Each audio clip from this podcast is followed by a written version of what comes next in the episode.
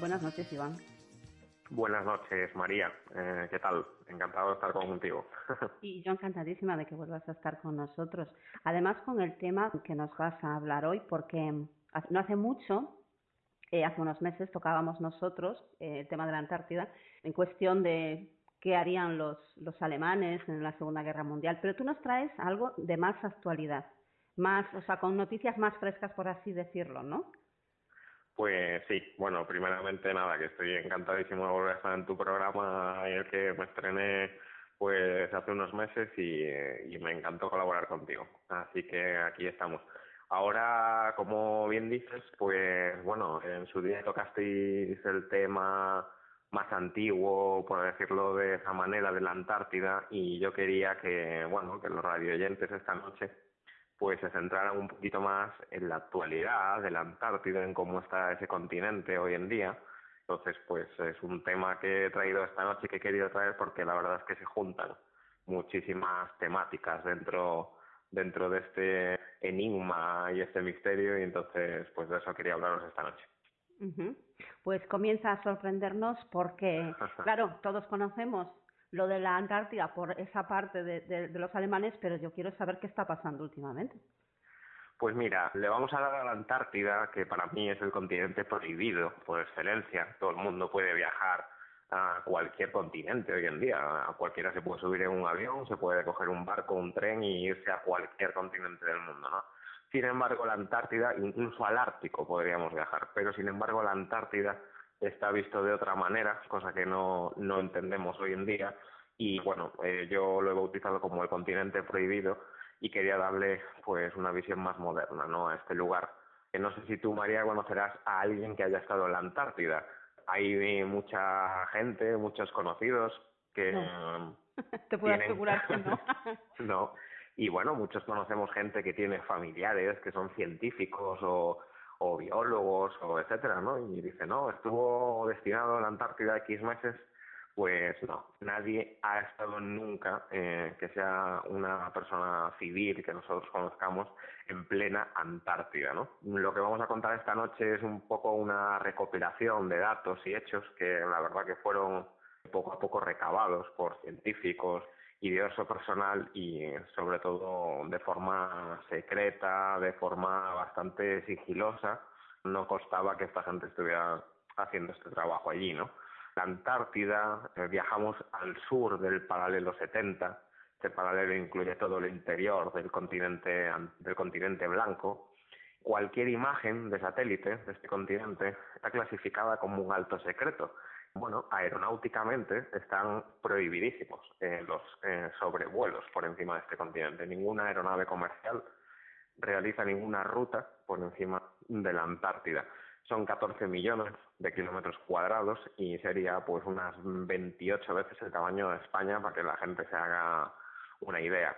Allí en la Antártida existen oficialmente tres bases. Una sería la base rusa, que se llamaría la base Vostok, otra sería una base compartida entre Francia e Italia, que sería la base Concordia, y luego hay eh, otra base americana, que es la Amundsen Scott, y precisamente esta última base americana está estratégicamente situada además al lado de, una corteza, bueno, de una abertura en la, en la corteza del planeta Tierra.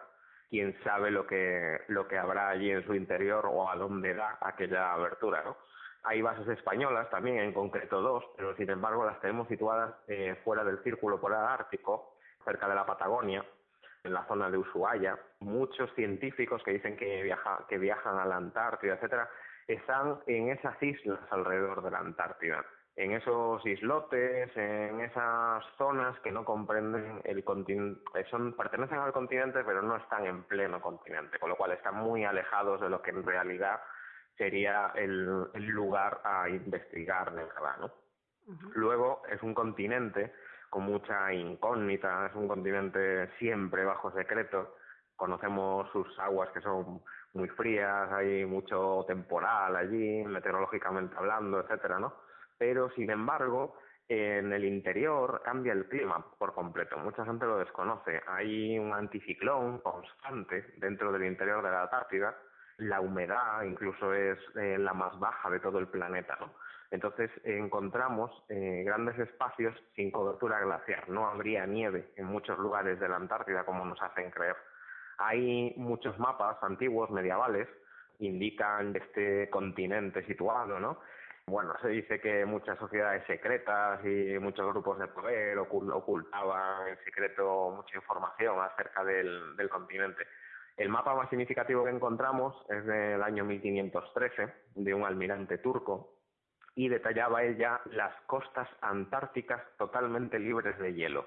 Él se las habría encontrado sin esa cubierta de hielo que hoy en día conocemos y por eso él las pudo plasmar en un mapa, ¿no? De alguna manera con, con la mayor exactitud posible. Sin embargo, pues hoy en día nos hacen creer que es un trozo de hielo enorme y sin embargo, pues nos engañan a cada minuto que pasa, ¿no? Entonces, Iván, déjame que te pregunte una cosita para ver si yo me estoy enterando.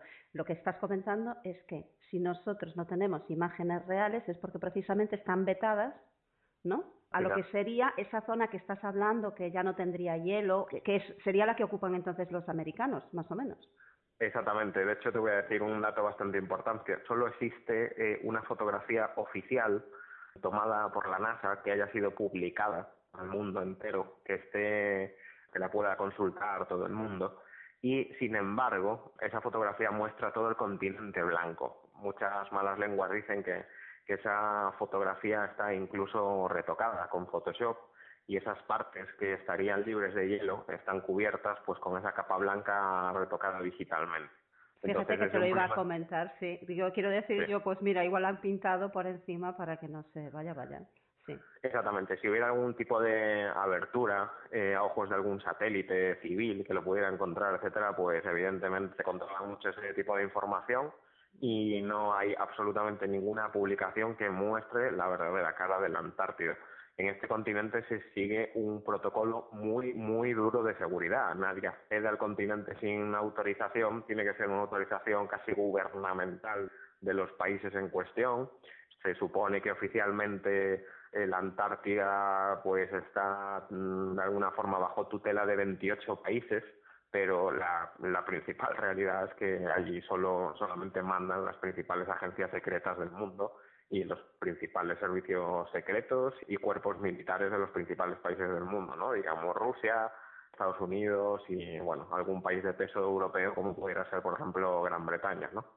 Luego tenemos Qué raro, nos sorprende un montón este sí.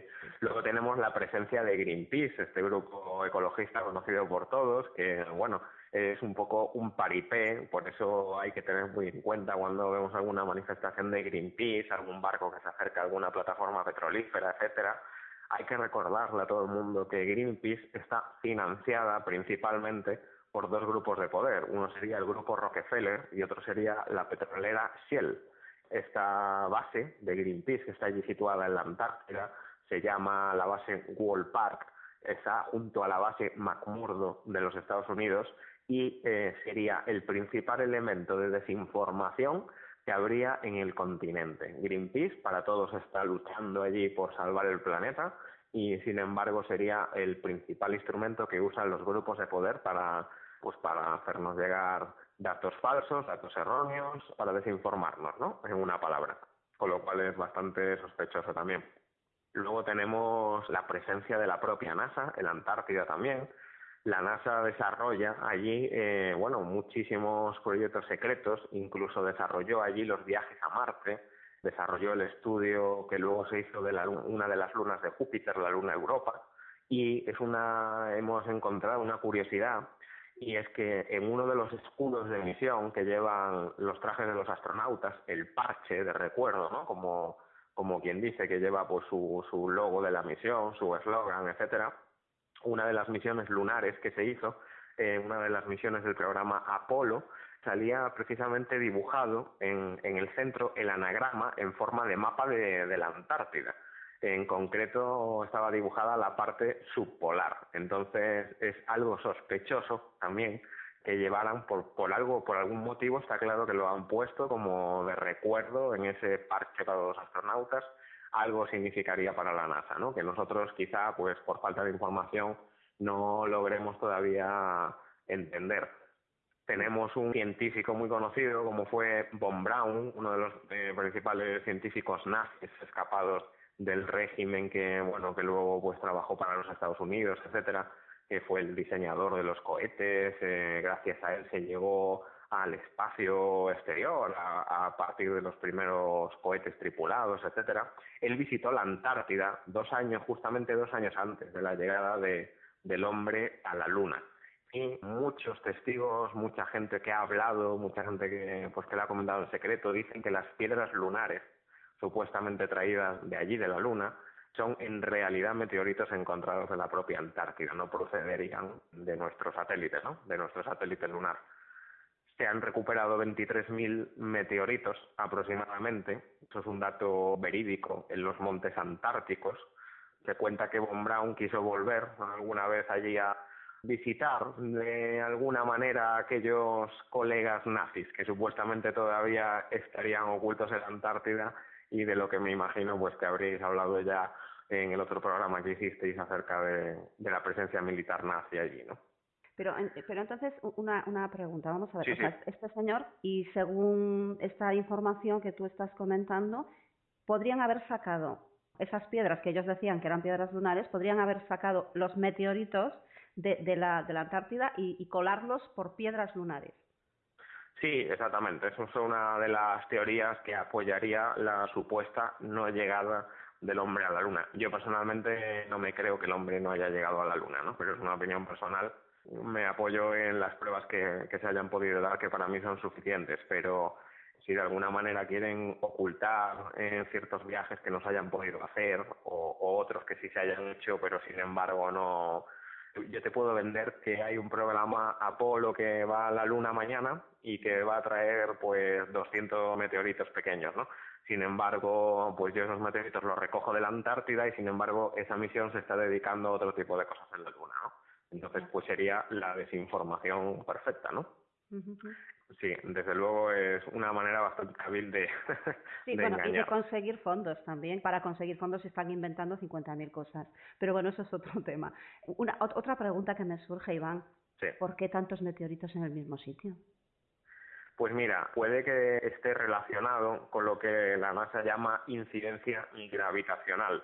Podría haber en el Polo Sur, como hemos comentado al principio, y por eso se maquillarían esas fotos, una supuesta abertura en el continente antártico que daría pues paso a una abertura a, la, a, la, a los intramundos de los que muchas veces se habla, etcétera, y bueno, podría estar relacionado. Los programas de la NASA muestran imágenes de Marte, por ejemplo, con los desiertos muy rojos, etcétera, ¿no? Se parece asombrosamente, aunque en otro color, a esos desiertos con muchas piedras que hay en el medio de la Antártida. La Antártida está llena de desiertos dentro muchísima piedra, etcétera, y sin embargo, bueno, pues para enseñarnos Marte sencillamente habría que cambiar un poquito el tono rojizo de la foto, aplicárselo a la supuesta foto de Marte y ya tenemos una foto del planeta rojo, ¿no? Otra curiosidad es que uno de los robots que se usaron en Marte, el Endurance, fue precisamente, se consiguieron fotografías de él almacenado en la base de McMurdo de Estados Unidos y allí habría estado el supuesto robot que fue a Marte, no sabemos pues con qué intención o si lo estarían probando allí, etcétera, que también es posible, pero bueno, de alguna manera el robot estuvo haciendo algo en la Antártida y era uno de los robots que se usaron en la misión a Marte, el Endurance. Uh -huh. Pero el... lo que no estás diciendo, perdona, lo que estás diciendo sí, sí. no es que esas fotografías se hayan colado por error, ¿o sí? Bueno, yo te dejo los datos y que los radioyentes valoren porque yo tampoco me voy a, mojar en eso. Yo tengo mi, mi propia opinión, ¿no? Yo, yo creo que, que el hombre sí ha llegado a Marte, pero yo creo que luego una cosa es llegar y otra es saber lo que realmente esas misiones hacen allí. Entonces te aplico lo de la Luna, eh, la excusa que yo te daba antes. Es muy fácil llegar a cualquier otro planeta o cualquier otro satélite decir que estamos haciendo ciertas cosas allí, sin embargo, pues el hombre se está dedicando a hacer otro tipo de cosas, pero ellos tienen que volver con un resultado de, una misión. Entonces, bueno, pues mira, es que estos tres astronautas han ido a recoger eh, piedras a Marte, ¿no? pues bueno, pues vuelven y nos las traen, nos dicen que ese robot las ha recogido allí, etcétera, y es pues la excusa perfecta. Pero lo que muestra esta información es la clara presencia de la NASA en la Antártida y sobre todo eh, que está muy muy relacionada con la, con la exploración espacial, ¿vale? Sí, bueno, yo no quería decir eso exactamente, lo que quería decir es que alguna de las fotografías que pudieron ser sacadas en lo que es la Antártida, que se podría haber quedado y por error eh, haberse colado en medio de esas que eh, se, supuestamente enviaban desde Marte. Es lo que quería decir yo. Que sí, bueno, sí, podría ser. Eh, podemos barajar un montón de hipótesis, la verdad. Claro. por, por, por, pensar mal, podemos pensar mal en muchos sentidos y bien también. habría multitud de posibilidades, ¿no? Sí puestos a dejarnos ir por la conspiración, uff. Sí, la verdad es que este tema es súper conspiranoico y bueno, la verdad es que tiene mucha chicha que estudiar y mucha temática que, que analizar, ¿no? La Antártida es un continente que, como te dije antes, está controlado pues por, por todas las agencias secretas, las, las principales del mundo, ¿no? hay muchos gobiernos de muchos países que no controlan sus propias agencias secretas. El gobierno de Estados Unidos no controla la CIA, Rusia no controla su antigua KGB. Así que son grupos que van por libre, ¿no? Y bueno, no es muy eh, lejano esa idea de ver en las películas que pues el presidente de cierto país no sabe lo que hacen sus servicios secretos, ¿no? Porque realmente funciona así y en muchas eh, en muchos campos propios gobiernos no están absolutamente informados de nada. Hay en la Antártida dos tipos de proyectos, los proyectos públicos y los que son eh, ocultados al público de alguna manera.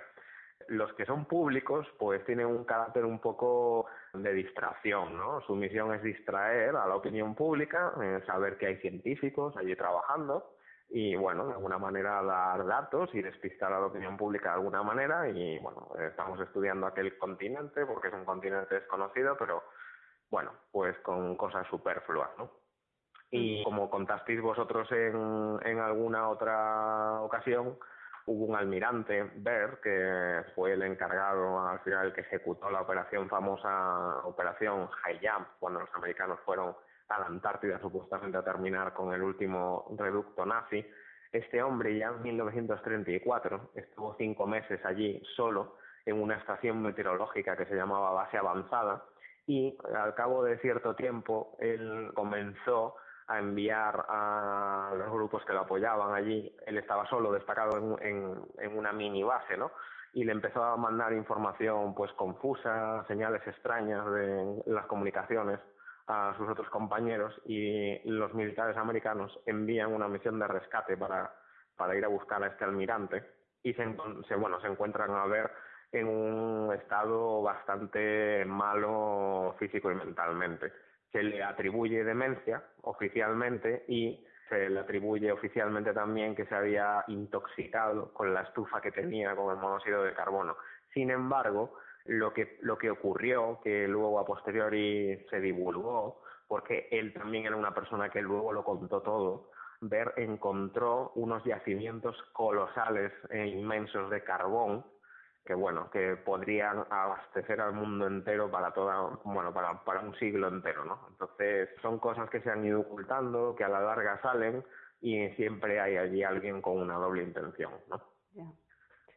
Luego los Estados Unidos se montaron también en el archipiélago del Golfo de James Ross, que es otra parte de la Antártida, una pequeña base que se llamaba Little America, la pequeña América. Esto ocurrió entre los años 30 y 40. Y sin embargo ya en el 56 eh, pasan a establecer esta base McMurdo de la que yo os hablo, la sitúan junto a un monte muy famoso que se llama Erebus, y hoy en día eh, la base McMurdo estadounidense es la base más poblada de la Antártida. Sería el mayor asentamiento que los humanos tenemos en la Antártida. Hubo dos exploraciones. La primera fue la expedición alemana entre los años 38 y 39, que me imagino que hablaríais de también, pero bueno, fue cuando realmente los nazis llegaron por primera vez, ¿no? Llamaron aquello Nueva Suabia, la denominaron así, estuvieron de alguna forma buscando algo que ellos iban eh, a propósito a, descubrir allí, porque alguna información tendrían, y descubrieron una meseta eh, muy famosa en forma de anillo que rodearía o que envolvería esa entrada al polo sur de la que antes os estaba hablando, ¿no? Esa entrada al interior de la Tierra en el polo sur. Esto lo investigó Ver también el almirante y bueno, justamente cuando Ver fue a, investigar aquello y luego fue a Alemania, precisamente fue cuando los alemanes se pusieron como locos a hacer expediciones a la Antártida y cuando ya hubo una mayor presencia alemana. ¿no? Está claro que algo, sabían, algo habían descubierto, querían estar allí, pero sin embargo la opinión pública no sabía por qué. Y luego en 1946 fue la famosa Operación High y al mando de este, de este almirante. ¿no? Estados Unidos sufrió allí una bueno, unas bajas tremendamente alto, eh, perdieron muchísimos hombres, muchísimos equipos militares en un supuesto combate y bueno, salieron de allí corriendo a toda prisa. Sin embargo, pues no sabemos si realmente pues el combate fue contra los nazis o fue con alguna otra entidad que no fueran los propios nazis, ¿no? Igual alguien más había en el continente y nunca lo, nos lo han contado o nunca lo hemos sabido, ¿no? Bueno, aquí, aquí según algunos testigos que pudieron hablar, testigos que, que, participaron en, en, esa, en esa lucha, bueno, las declaraciones eran, la verdad que, que desde luego terrestre lo que vieron no es, o, por lo menos conocido en aquel entonces. Bueno, yo sí, yo he hablado de la operación Hayam en algún otro programa y he escrito artículos sobre ello. El almirante Ver fue una persona que, que, lo, que lo hablaba todo, era una persona que lo contaba todo Llegó bastante asustado a América cuando volvió de aquella misión y una de las cosas que dijo es que había tenido un encuentro con, con algún otro tipo de raza, eh, no humana precisamente. Y bueno, esa raza estaba, según él, según el encuentro que, él supuestamente sostuvo con ellos, un tipo de civilización que estaba muy preocupada por las pruebas y el auge nuclear en el planeta Tierra de ahí comenzó un poquito la fama de que algo anormal pasaba tras la operación High Jump, ¿no? Ya sería un tema pues ya relacionado con el con la temática ovni, con otras civilizaciones llegadas de otro lado, etcétera, pero bueno, no no vienen a hacer ningún daño según él, sino que vienen precisamente a preocuparse por nosotros y, a evitar que, que de alguna manera pues la raza humana se autodestruya entre unos y otros, ¿no?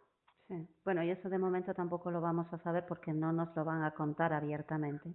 No, desde luego que desde luego que no, desde luego que no.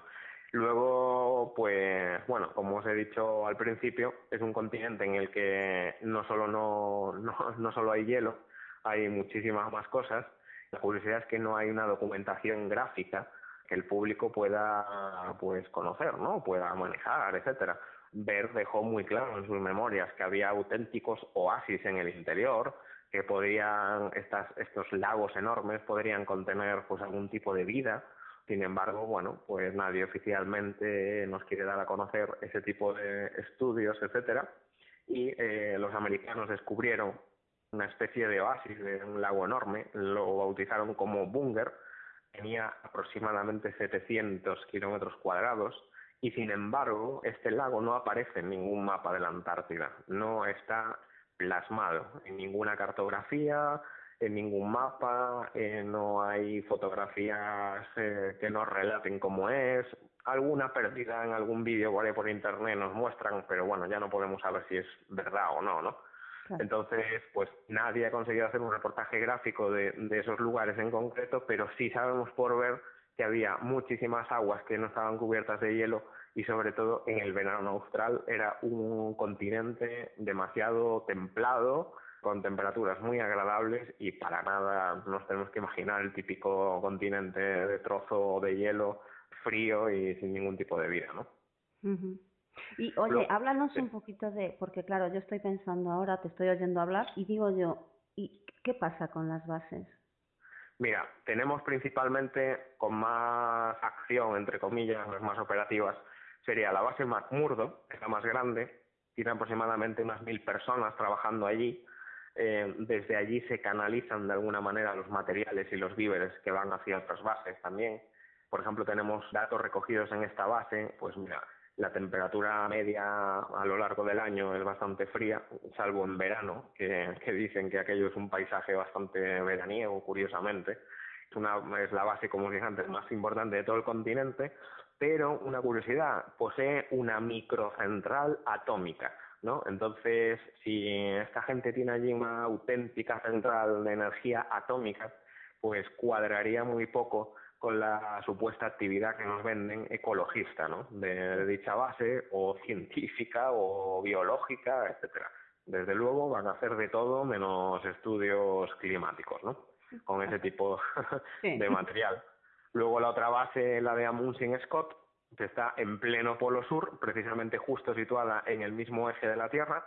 Las malas lenguas dicen que está situada exactamente al lado de un vórtice que sería similar en el aspecto a esos panoramas que podemos ver en planetas como Saturno, etcétera, en algún polo, de, en, creo que es en el polo norte o el polo sur de Saturno, encontraríamos anomalías que se han visto en fotos, etcétera, ¿no?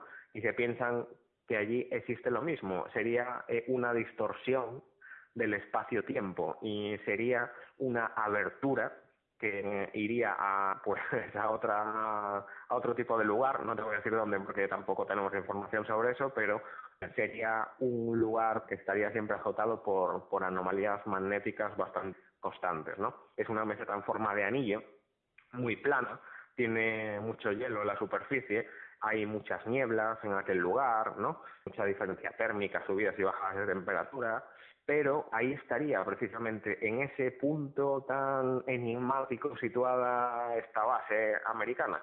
El lugar está bastante ausente de vida orgánica, sin embargo dicen que ahí es el punto donde se recoge el aire más puro de todo el planeta, es donde se respiraría el oxígeno más puro de todo, de todo el planeta, ¿no? Con lo cual es, es otra curiosidad. Otra anomalía que también nos cuentan es que es muy fácil de, perder la orientación en aquel punto, precisamente porque las brújulas, por ejemplo, dejan de funcionar en aquel mismo lugar. Cualquier aparato de localización, ya sea GPS, brújula, cualquier tipo de objeto técnico que nosotros usemos para orientarnos, dejaría absolutamente de funcionar en aquel punto, lo cual es también pues bastante sospechoso. También dicen que el magnetismo de la Tierra se distorsiona e incluso la propia gravedad, o sea, variaría la propia gravedad allí. bueno, e, e, eso sería normal, claro, debido a esas anomalías magnéticas. Y, y ahora, me ahora te voy a hacer otro inciso así. Entonces, a ver, puede que todo esto que estás contando de la base en Scott esté relacionado quizás, bueno, con esas informaciones que está soltando ahora la NASA de que hay puertas hacia otros mundos ¿no? Más o menos. Esta podría ser una de ellas, entonces, si, si basamos, o sea, si basamos todo en que esto sea cierto. Mira, yo creo que ya Einstein lo estudió en su día y él demostró con la física y la matemática pura y dura que es posible viajar a través del espacio-tiempo, que es posible viajar y distorsionar el tiempo para que tú puedas acceder a otra dimensión, eh, estudió los agujeros negros, estudió un montón de cosas referentes a este tema. Él lo plasmó en un papel y demostró teóricamente que aquello podía ser factible, ¿no? Entonces, te aseguro que si este es uno de los puntos que tenemos en el planeta en el que sucedería este tipo de cosas, no sería el único, porque luego me llaman mucho la atención muchos testimonios de muchas personas cuando dicen, oye, pues yo iba por aquella carretera y aquel trayecto que me llevaba 50 kilómetros me lo hice en cuatro minutos, ¿sabes? O he contado algún tipo de caso también en algún otro programa, escribí sobre ello también, eh, el famoso caso del piloto Bruce Gernon, el Triángulo de las Bermudas, que hizo una distancia de, no me acuerdo, 200 o 300 kilómetros en aproximadamente pues 10 o 12 minutos sin gastar absolutamente nada de combustible. Él describió un auténtico túnel que lo trasladó de un sitio a otro. Y este hombre ha vivido para contarlo. Eh, podéis ver sus vídeos en YouTube, Bruce Gernon se llama. Y podéis escuchar el caso. Entonces, me imagino que como este habrá, bueno, no voy a decir cientos, ¿no? Pero seguramente que habrá unos cuantos lugares en el planeta en el que pasen este tipo de anomalías y estén perfectamente relacionadas, ¿no? con este tipo de, de casos. Los satélites que pasan sobre la zona antártica, sobre el polo sur, son incapaces de fotografiar la zona porque lo tienen absolutamente prohibido, porque ellos los dirigen para que no lo hagan. Toda fotografía que se saca a la luz pública es retocada inmediatamente por la NASA y nos venden una cosa que no es. Es eh, una zona totalmente infranqueable. No hay ninguna manera de sacarle absolutamente ninguna foto real de cómo está el lugar hoy en día. Así que la gente, pues que no se engañe, porque muchas veces estará viendo algo que ya está retocado. Otra curiosidad, en el interior de la Antártida hay muchas corrientes de agua interior que es agua templada, no es agua fría, ni mucho menos. Hay, por ejemplo, tras los montes transantárticos, hay muchas extensiones sin hielo. Se han encontrado eh, momias de pingüinos a más de 100 kilómetros de la costa, por ejemplo, que es también un hecho, un dato bastante significativo. Hay cuerpos momificados de focas también en otra zona que se llaman los valles secos, que están muy lejos de la, de la costa, tendrían el, tipo, el mismo tipo de momificación absolutamente que las momias los faraones y de los cuerpos que se han encontrado en Egipto, lo cual también pues es otro dato a tener en cuenta. Y lo más llamativo. Espera, espera, espera que te voy a interrumpir otra vez, lo siento, Iván. Sí, que claro, esto te no, no, no, mucho. Claro, si dices eso, es que entonces estás diciendo que han sido manipuladas, no que se han momificado por causas del terreno que pues dio lugar a esa, a esa característica, ¿no? Como pues suele pasar en otros casos, ¿no? Bueno, no serían, no serían momificados voluntariamente, sino que, como hemos dicho antes, que es un lugar donde no hay humedad, tal y como se cree, mm. eh, es un ambiente bastante seco en el interior, pues yo creo que el propio clima lo habría conseguido hacer. No ah, tendría nadie por qué haberlo momificado de una manera voluntaria, ¿no? De aposta, ¿no? Pero sí que, por ejemplo, cuando se recuperaron esas momias de las focas en los valles secos de los que he hablado, se les hizo una prueba del carbono 14 y aquellas focas tenían más de 6.000 años de antigüedad. Eran absolutamente, vamos, milenarias, ¿no? Cuando fueron los científicos a hacer, bueno, los que pueden haber soplado este tipo de información cuando hicieron esas pruebas, eh, registraron un aire, un oxígeno que era totalmente libre de humedad. Estaba, era un oxígeno puro al 100%. Eh, decían que incluso las corrientes de aire pues generaban sonidos o ecos que eran bastante inexplicables eh, por su forma de producirse, pero por eso creo que esas momificaciones se pueden haber dado, ¿no? Cuando no tenemos humedad, eh, el cuerpo pues no se pudre, no se deteriora, entonces pues se conserva precisamente muy bien. Son valles eh, totalmente libres de hielo, son valles totalmente secos. Durante el verano polar el sol allí no se pone, Así que esas zonas en verano permanecen sin hielo durante toda la temporada y no son las zonas que en otros lugares sí que tienen pues incluso hasta dos kilómetros de, espesor como algunas veces nos hacen ver que, es cierto, ¿no? Hay muchas zonas de, de la Antártida que están cubiertas de hielo, pero no son esas zonas céntricas que son totalmente prohibidas al público. Otro dato importante, la Antártida tiene en su interior lugares que son absolutamente, infinitamente más secos que el desierto del Gobi, por ejemplo, para que los radioyentes se hagan una idea. No existe absolutamente ninguna, ningún tipo de humedad en el ambiente. Luego tenemos la Antártida, la podríamos dividir en tres zonas. Una sería la zona de la costa, otra sería la zona del interior y otra sería la zona central mm, de lo que es el Polo Sur.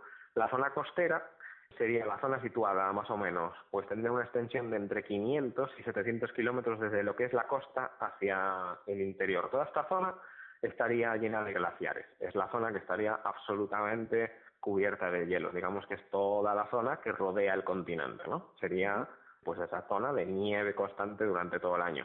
Luego tenemos esa zona interior, que es la que yo digo que está libre de hielo, eh, apenas llueve allí, además apenas hay precipitaciones de nieve tampoco, y tenemos grandes desiertos que tienen incluso algún tipo de fauna y flora, ¿no?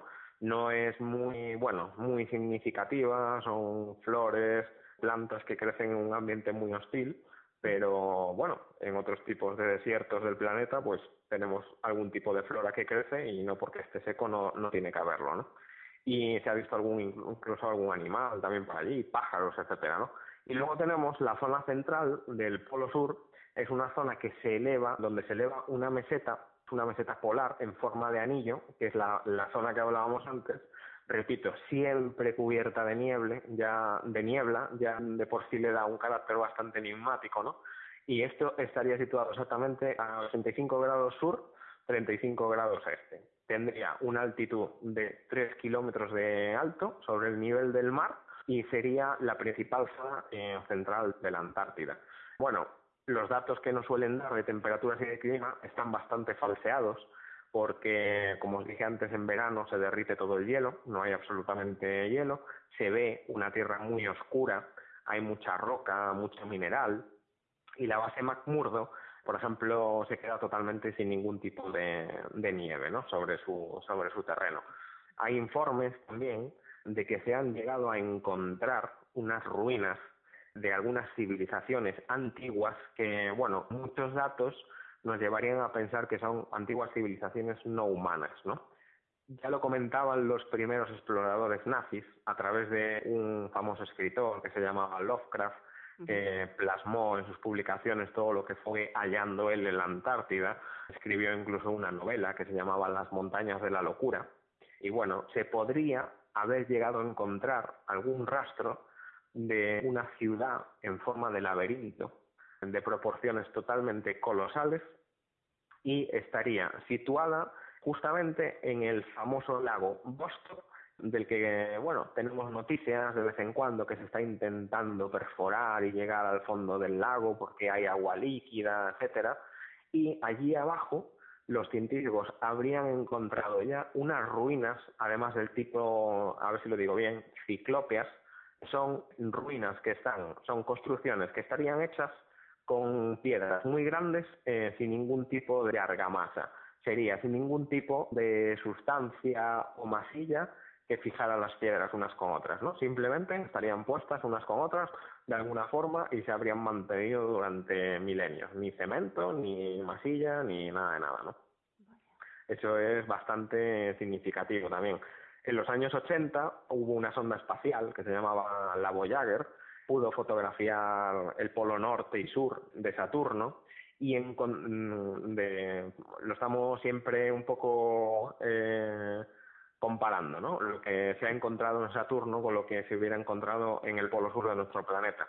Se encontraron unas formas hexagonales alrededor de los ejes de, de Saturno y en el 2007 la sonda Cassini fotografió las mismas formas que, bueno, parece que de alguna forma se mantienen permanentes y se cree que a raíz de estos estudios que la estructura de todos los planetas es similar en este sentido. Entonces, se aplicaría lo que se ha encontrado en Saturno se podría aplicar al planeta Tierra. ¿Y esto en qué acabaría? Pues la teoría dice que, bueno, que se piensa que bueno, la conocida fuerza de Newton, con la que medimos muchas cosas aquí en la Tierra, pues esas fuerzas se pierden al llegar a los polos y eh, de alguna manera se encuentran unos pliegos o unos planos hiperdimensionales, se abriría un campo hacia algún tipo de lugar, ya no te digo a dónde, pero sería una especie de puerta de espacio-tiempo que de alguna manera se lograrían abrir a partir de que se pierde, digamos, la, los principios de la física que nosotros conocemos, ¿no? Hoy por hoy en el, en el planeta. Simplemente eh, las fuerzas de Newton pues dejarían de, existir o de tener influencia en los polos. Bueno, pero dejando volar un poquito la imaginación, Por. Creo, que, creo que vamos a ver si, si dices que las mismas construcciones que se encuentran en, sobre Saturno se encuentran ahí, creo que dos y dos son cuatro, ¿no? No hace falta mucho más. hablamos de, del ambiente o el clima o la situación ambiental que de alguna forma estaría alrededor del, de los polos de Saturno y de los polos de la Tierra. Sí, sí, sí, bueno, a eso me refería. No quiero decir que hayamos ido a Saturno, quiero decir que, vamos, que podríamos pensar que podría ser una puerta hacia ahí. Sí, exactamente, pero yo no hablo en ningún momento de que se hayan encontrado ningún tipo de construcción en Saturno. No, no, claro, claro. que nosotros no sepamos al menos, ¿no? No, no, no, no. Por eso digo que hay que dejar volar la imaginación y simplemente sumando dos y dos ya tendríamos algo ahí, que, no quiere decir que, que eso sea real. No, exactamente. Mira, Hay en el continente hay más o menos eh, registradas tres cuencas principales que serían tres lagos principales. Uno es el Vostok, eh, donde, bueno, a su alrededor también hay tierra seca, no, no hay precipitaciones. Y luego hay, al menos, que se hayan encontrado 100 lagos subglaciares que se sepa en el continente. Habría al menos 100 lagos profundos que están eh, prácticamente vírgenes, sin tocar. El Vostok es el más famoso porque es el que constantemente nos están vendiendo o diciendo de alguna manera que se está intentando llegar al fondo del lago porque hay agua líquida, pero no se quiere alterar ese ambiente virgen que, bueno, que prevalecería ahí desde hace millones de años, ¿no? El, el, lago Bosto es, bueno, hay muchas publicaciones sobre esto, es quizá uno de los mayores misterios de la Antártida hoy en día. El lago se descubrió en el año 1996, lo descubrieron los rusos y los británicos conjuntamente, y en el 98 se consigue sacar una muestra del núcleo del lago y bueno sería muy famosa no porque sería la primera que se saca después de que eso pues permanecería permaneciera intacto a lo largo de la historia. Se consiguió sacar una muestra de 3.623 metros de longitud hacia abajo concretamente podría tener una antigüedad de entre 500.000 y un millón de años eh, bueno, el margen es bastante grande, pero se baraja, claro, esto teniendo un poco, siendo un poco carente de información, hay que abrir el abanico, ¿no? Pero bueno, sería, desde luego, tendría un montón de, de cientos de miles de años. Y como os dije antes, se han encontrado unas ruinas ciclópeas allí abajo, el agua es templada, se ha medido el agua en el lago Vostok aproximadamente de unos 20 grados. Tú que eres gallega como yo, en Galicia nos vayamos con el agua mucho más fría, no está tan caliente. Y sin embargo nos venden que la temperatura es de menos 3 grados o que estaría casi congelada prácticamente. ¿no? También dicen que oficialmente hay eh, aproximadamente 4 kilómetros de longitud bajo el hielo y bueno, es imposible que haya esta capa tan enorme de hielo por una sencilla razón. Las imágenes de satélite que se han medio filtrado por ahí, pues han conseguido enseñar una superficie helada pero sin, sobre el lago, ¿no? Pero sin embargo no es profunda porque se ve y se detalla muy bien la forma que tiene el lago, los bordes que tiene, la extensión que tiene, etcétera, ¿no? Entonces, pues han calculado que más o menos tendría solamente unos 500 metros de, de profundidad.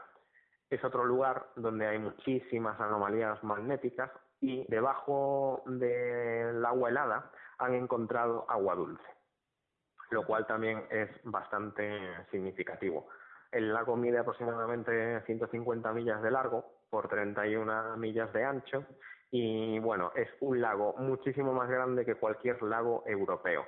Tiene 15.690 kilómetros cuadrados, es muy similar, pero no es igual al lago Ontario y lo más significativo que se ha encontrado en cuanto a anomalías magnéticas ha sido al este del lago hay una anomalía magnética que bueno traía al parecer bastante de cabeza a los científicos se han encontrado bacterias que solo viven en zonas calientes del planeta.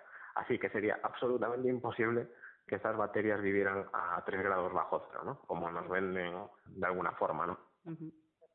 Luego, por supuesto, la publicación de imágenes del, de Boston, que está totalmente restringida también, con lo cual pues seguimos sin ver ningún tipo de material gráfico real y eh, también se ha sabido que al lado del lago hay una región con dunas Supuestamente si vemos alguna foto oficial de la NASA veremos solamente formaciones de hielo, pero sin embargo se sabe que son dunas de arena completamente seca. Serían dunas de auténtica arena del desierto.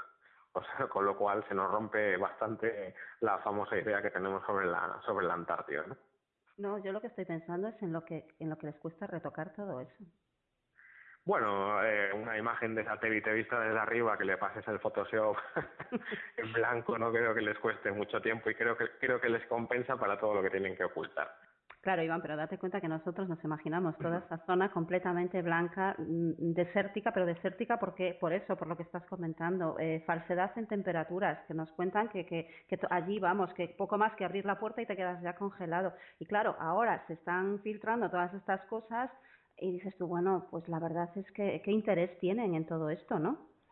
Sí, hubo una filtración de información en el año 2005 a través de, de una productora de televisión que se llama Atlantis TV. Esta productora no nos cuenta cómo ni por qué, o al menos en gracia, pero habría conseguido unas imágenes de esas ruinas ciclópeas que se, que se hallaron bajo el lago. Bueno, incluso amenazaron al gobierno de Estados Unidos con, con hacerlas públicas, etcétera.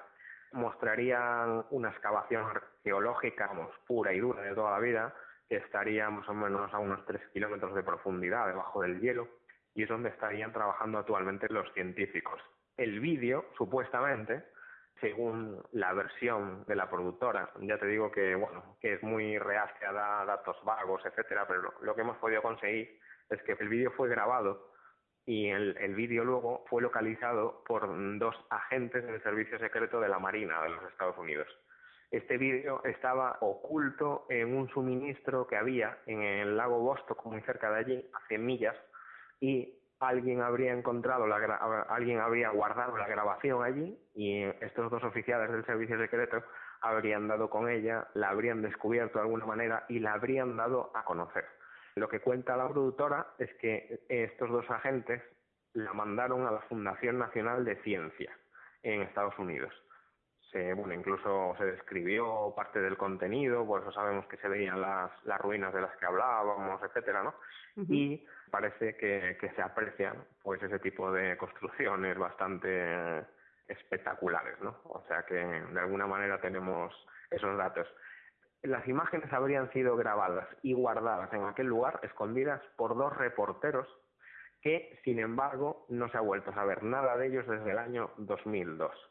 Esta información la confirman eh, determinados agentes, son agentes del servicio secreto que de alguna manera llegan allí para intentar rescatar o evacuar a aquellos reporteros que se habrían colado, no sabemos cómo, de la propia Fundación Nacional de Ciencia de la que habríamos hablado. Sin embargo, el, el helicóptero, pues resultaría que no era un helicóptero de rescate, era un helicóptero militar de los Estados Unidos. Esos agentes pertenecerían incluso a un cuerpo que se llama los Focas de la Marina y esta gente habría desaparecido a manos de ellos. No se ha vuelto a saber absolutamente nada desde el año 2002. Joder. Y una cosa, pero entonces, si esos vídeos existen, al final, claro, se han quedado con ellos, no han dejado filtrarlos, o si están filtrados y ahora correrán como algo falso. ¿Qué se sabe de eso, más o menos ahora?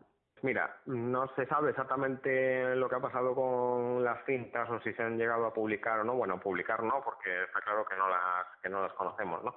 Estados Unidos censuró o logró censurar parte de un libro que se llamaba, lo digo en inglés, Rising Atlantis, de un escritor que se llamaba Thomas Grenias. Al parecer, esa publicación podía comprometer la seguridad nacional. Según ellos, según la normativa que luego se sacó después de, del 11 de septiembre, se mezclaría ya un poco, se empieza a censurar este tipo de información, etcétera, en favor pues de alguna manera de que siempre existe en Estados Unidos una especie de gobierno secreto que siempre funciona desde algún tipo de búnker secreto y para la supervivencia del, del gobierno del país y para que su país no pierda nunca pues la vara de mando hay determinadas cosas que no se pueden saber, ¿no? Entonces estaría todo altamente relacionado unas cosas con otras. Habrían desaparecido los vídeos, habría se habrían censurado este tipo de publicaciones, etcétera, ¿no? Ese libro contaba una expedición militar secreta que descubría unas ruinas súper antiguas bajo el hielo antártico y cuando sabemos todos los hechos y todos los datos que acabamos de contar, pues sabemos que precisamente este escritor o estaba bastante bien informado o alguien le había suministrado información bueno, pudiera ser una casualidad de que se inventó la historia y ya con, concuerda con los hechos que, que suceden, ¿no? Pero bueno, claro, la prensa americana, los periodistas, los escritores, etcétera, siguen intentando demostrar ante jueces en Estados Unidos, etcétera, que la Antártida, la Antártida es un continente que no es propiedad de nadie y Estados Unidos carece de jurisdicción sobre ella, con lo cual no podrían o no sería legal en Estados Unidos censurara ningún tipo de, información a ningún tipo de productora que quisiera hacer algún tipo de reportaje allí, etcétera. Y esto es un juicio que a día de hoy sigue todavía. Entonces te están matacando los unos a los otros por vía judicial y bueno, si algún día sabemos quién gana, pues quizá uno u otro eh, nos quite la información para siempre o por fin la conozcamos para siempre. Con lo cual habrá que, esperar todavía un poquito. Sí, bueno, pero yo creo que esto, y, aquí creo que Iván, aunque no quieras mojarte mucho, creo que esto es un cúmulo de despropósitos. Es decir, censuran libros cuando, sin embargo, años atrás habían llevado a Lovecraft para que escribiese un libro, que por cierto, muy parecido al señor, al que escribió Tomás Creanias, ¿no? Eh, quiero decir, la base es la misma, las ciudades, bueno, o laberínticas, colosales o tal. Después, es verdad, la, la, se supone, no, no es de nadie la Antártida, pero están todos allí como guardando algo que para no ser de nadie te haces preguntas, ¿qué, qué están guardando? Si, si, eso no es de nadie, a ver, ¿por qué tanto interés en esa zona, no? Claro, no es de nadie, sin embargo, pues hay 28 países asociados que son los que supuestamente dirigen el cotarro, hay bases científicas que en realidad pues son una mera propaganda porque no, no tiene ningún sentido lo que están haciendo allí porque se sabe que no hacen lo que tienen que hacer, lo hacen pero es una forma de, de despistarnos, ¿no? Claro, y, es que se demuestra que, por ejemplo, tú estás eh, investigando algo eh, relacionado con, con la biología, con la ecología, con el entorno. Eh, ¿Cómo vas a colocar una, una central nuclear. O sea, es que es, es una, son contradicciones que, que ya no sabemos si es que ellos mismos eh, nos desinforman a propósito y entonces dicen vamos a contar mm, mitad de verdad, mitad de mentira, lo juntamos todo y luego ya cada uno se va a creer lo que se va a creer y esto no, no va a ser desvelado nunca jamás, porque claro, te crean esa incertidumbre que nunca sabes cuando ves una publicación, la lees y dices, va, esto un cuento más o esto puede ser real. Claro, ahí está. Exactamente. Mira, para que te hagas una idea, es tan fácil eh, saber que nos mienten como la famosa operación Hayam del almirante Ver. Cuando él murió, los diarios de él se llegaron a, publicar casi en su totalidad. El gobierno de Estados Unidos no consiguió censurar aquel tipo de información. Los diarios, Ver describía áreas que había visto volando. Él cogió un avión y se fue a volar cuando llegó allí él solo sobre la Antártida para explorarla también, ¿no? Antes de ese famoso combate supuesto con, con nazis, etcétera, ¿no? Y encontró en lagos de agua, encontró zonas de color verde con vegetación verde, encontró bosques, encontró, vamos, animales e incluso en los diarios se dice que encontró animales prehistóricos, como podían ser algún tipo de mamut y algún tipo de dinosaurio que todavía eh, podría seguir viviendo en aquellas latitudes, mm, de alguna manera habrían sobrevivido a, a, su, a su extinción, ¿no? Ver también eh, describió en los diarios de él que había llegado a entrar eh, en los huecos polares que existían, que había llegado al interior de la Tierra, que allí dentro existía un clima tropical, que había una vida vegetal, animal y humana. O sea, más o menos lo que nos decía Julio Verne. Sí, exactamente. Él, eh, ya te digo, describe encuentros con otro tipo de civilización también, pero él encontró allí absolutamente de todo. Eh, hay testimonios de ver que dice que vio eh, alguna especie de aeronave en forma de disco volante. También coincidiría mucho con esos proyectos nazis que en la guerra mundial se estaban, en la segunda guerra mundial se estaban desarrollando, ¿no? pero ese tipo de civilización con el que él llegó a dar, él dejó escrito en su diario que tenían acento alemán, que eran unos seres rubios muy altos de ojos claros y que, como te dije antes, estaban muy, muy preocupados por lo que los humanos estaban haciendo con la energía atómica, con el poder atómico que, que la raza humana tiene y de alguna forma, a ver, lo cogen para que le lleve la información al propio gobierno de los Estados Unidos. Él simplemente es un emisario de ese tipo de civilización que, le dice, oye, mira, me encuentro a esta gente, nos están avisando de lo que de lo que nos vamos a hacer entre nosotros. Como sigamos así, pues pues vamos a desaparecer.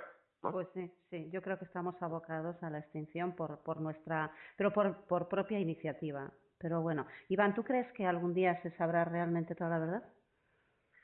Pues si se sabe la verdad, es a raíz de alguna filtración que pueda haber, eh, de alguien que yo siempre digo que cuando alguien se va a morir no le importa contar lo que lo que ha visto y lo que no salvo que, esa persona deje mucha familia y la familia se sienta totalmente amenazada no pero creo que, que en esos momentos es cuando cuando la gente habla y cuando la gente dice la gente que haya estado ahí. Igual que ha hablado la gente que hoy en día trabajó pues en el área 51 etcétera pues de alguna forma hablarán. También sí quiero decirle a todo el mundo que todo lo que oigan de pirámides que se han quedado al descubierto de abajo de la nieve, etcétera, eso pues son fakes, son falsedades que se publican porque, claro, eh, a mí me fastidia un montón que los temas se distorsionen.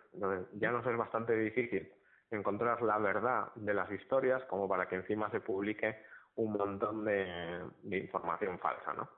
Entonces hay que tener mucho cuidado con lo que leemos y con lo que vemos. En concreto, el otro día le hice una crítica personal a Año Cero en el Twitter porque publicaban pues esa foto de un ovni gigantesco tipo Independence Day que entraba en la atmósfera de la India. Cuando eso es un fake hecho de mala manera, hay la fotografía pintada real a partir de la que nace esa otra fotografía. Entonces, pues, hombre, yo pienso que los medios que son bastante profesionales en este sentido deberían un poco de, de discernir, ¿no? Y... Pero es lo que decíamos antes, Iván. Prima la desinformación precisamente para que tengamos esa balanza siempre floja de, de que no sepamos hacia qué lado, ah, pues esto ahora sí que es verdad o esto ahora va, es otra mentira más andamos siempre, o sea, nos dejan caminar sobre la, la cuerda floja. Y, lo que te comentaba, o sea, que entonces seguimos lo mismo, nadie dirá la verdad, lo que tú decías será por filtraciones, no por honestidad de esos gobiernos. Creo sí, yo. Hay, te quería, exactamente, tienes toda la razón. Te quería comentar una última cosa. Hay un dato muy anecdótico que está escrito en el Apocalipsis 5.3. Del Apocalipsis 5.3 al 5.13 se habla incluso de seres intraterrestres. Y hay dos frases dentro de ese Apocalipsis escrito que dicen, ni en el cielo, ni en la tierra, ni debajo de la tierra. Y hay otra que dice, a todo lo creado que está en el cielo, en la tierra y debajo de la tierra. O sea que ya en la Biblia se venía hablando de ese otro mundo subterráneo, donde quiera que esté, ya para muchos hace miles de años existía, ¿no? Y bueno, pues yo quiero acabar contigo la intervención haciendo unas preguntas que igual alguien pues no las sabe responder. Yo desde luego no. Lo primero, ¿por qué tenemos prohibido sobrevolar la Antártida? Es una pregunta que queda en el ambiente. Luego, el Google Earth eh, nos censura las latitudes polares también. ¿Por qué? No hay absolutamente ningún tipo de explicación. Otra pregunta que lanzo, ¿por qué la NASA nos censura las imágenes ¿no? relacionadas con el Polo Sur, por ejemplo? Y luego hay una muy interesante, ¿por qué se encuentran semillas de plantas y de árboles tropicales flotando dentro de ciertos icebergs que se han encontrado en, la Antártida, de dónde proceden, etcétera. Hay mucha chicha que sacar de este tema, muchísima, pues muchísima. Sí, la verdad que sí. Y luego, pues que cada uno tiene razón, que nuestros oyentes se, se lo pregunten también, se informen, miren y que cada uno saque su conclusión. Nosotros aquí damos información y luego, pues ellos son libres de creer una cosa, creer otra, aunque yo tengo que declarar que soy bastante conspiranoica, pero bueno, a veces también me manejo en esa cuerda floja del, bueno, puede ser esto, puede ser aquello, claro. Yo, creo que tú te basas en piensa mal y acertarás, que al final es bastante acertado. Bueno, pero eso, es un mal que tenemos los gallegos. La verdad que sí. Pues Gracias, Iván. Muchísimas gracias porque me encanta hablar contigo y este tema, la ah, verdad, es que es súper interesante. Muchísimas gracias y espero tenerte pronto otra vez por aquí. Pues sí, por supuesto que sí. Tú cuando quieras volverme a invitar, pues ya sabes que yo siempre estoy disponible para Noche Andrómeda, que me parece un programa especial y estoy súper orgullosísimo de, colaborar con vosotros. Pues muchas gracias. Buenas noches, Iván. Gracias. Un abrazo, María. Buenas noches.